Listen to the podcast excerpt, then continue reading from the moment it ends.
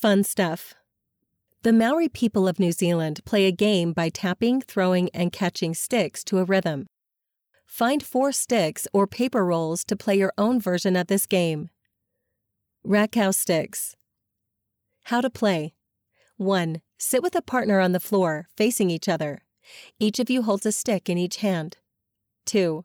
Choose a pattern of movements to make with your sticks. You can use some of the ideas here, or you can make up your own. 3. Practice doing the movements together at the same time. See how long you can go without messing up. You can also play some music and practice doing the movements to the beat. Decorate your sticks with fun patterns. Movement ideas. Tap your sticks together three times. Tap the ends of your sticks to the floor three times. Trade sticks with your partner. Tap your partner's stick three times. Thanks to Lachlan G. from New Zealand for sharing this activity. Read by Emily Flegel Gubler.